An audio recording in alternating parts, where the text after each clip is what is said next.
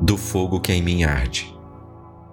Sim, eu trago o fogo, o outro, não aquele que te apraz.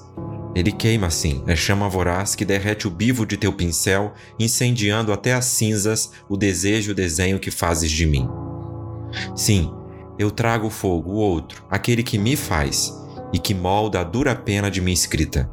É este o fogo meu, o que me arde e cunha minha face na letra desenho do autorretrato meu. Conceição Evaristo